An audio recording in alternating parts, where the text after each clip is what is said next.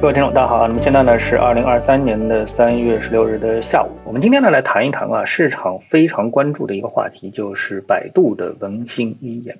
那么就在它推出之后呢，它的港股呢是跌了百分之十，然后呢在美股呢，我们看到盘前呢，百度呢也是跌幅现在超过了百分之五。可以说呢，大家对文心一言啊它的这么一个发布会的这个直播，没有什么太明显的正面的评价。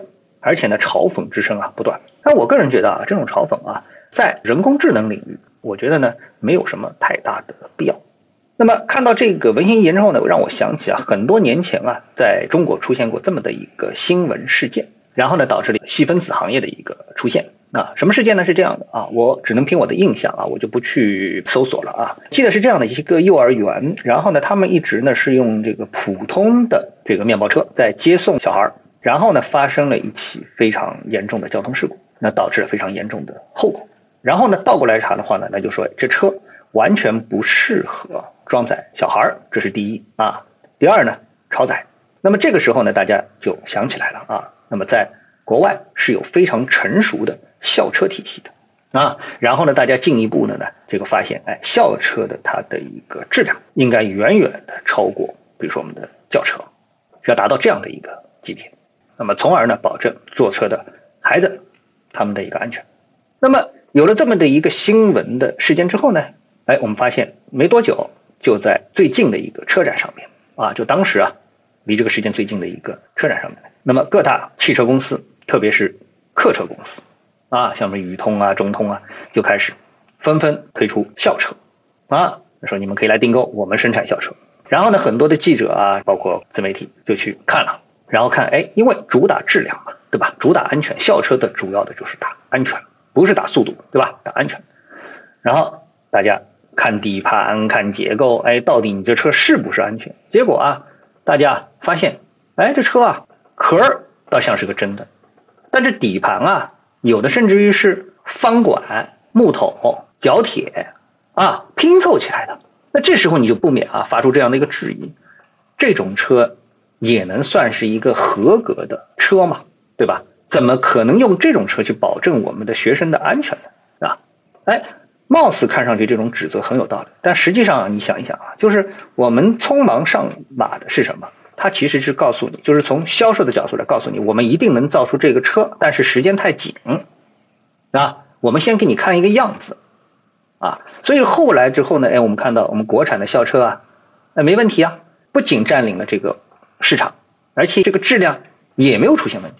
也就是当这个真的车造出来的时候，它一定是够用的、合格的、合乎国家的安全标准的。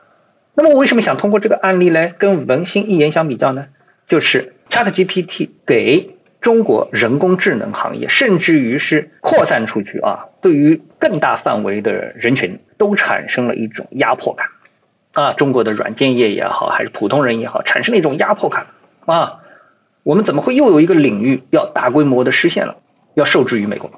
那么正是基于这样的一种恐慌啊，不仅仅是个人的恐慌，可能更多的是企业的恐慌，也就是对于中国整个人工智能行业的一种恐慌。那这个百度啊，就拿出了一个文心一言，来跟大家说，我们也有自己的人工智能。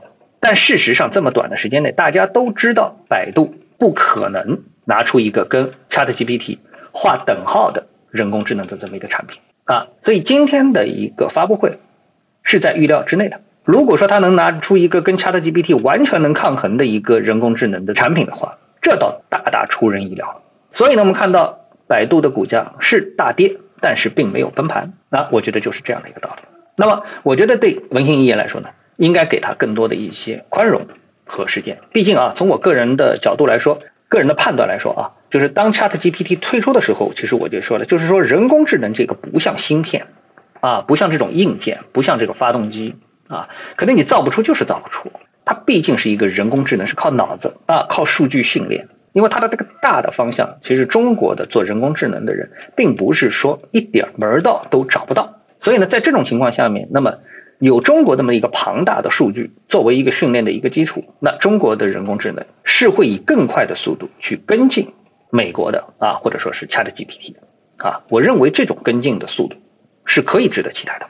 所以呢，我认为今天呢没必要过多的去嘲笑文心一言反而呢，我们应该说是什么呢？就是我倒是希望啊，在这个领域更开放一点啊，让我们的普通人啊，不仅能够去期待我们的文心一言，更能够直接去使用 Chat GPT 来提升我们的生产力，就像我们使用 Windows、使用微软、使用苹果手机一样的啊，我们没必要排斥。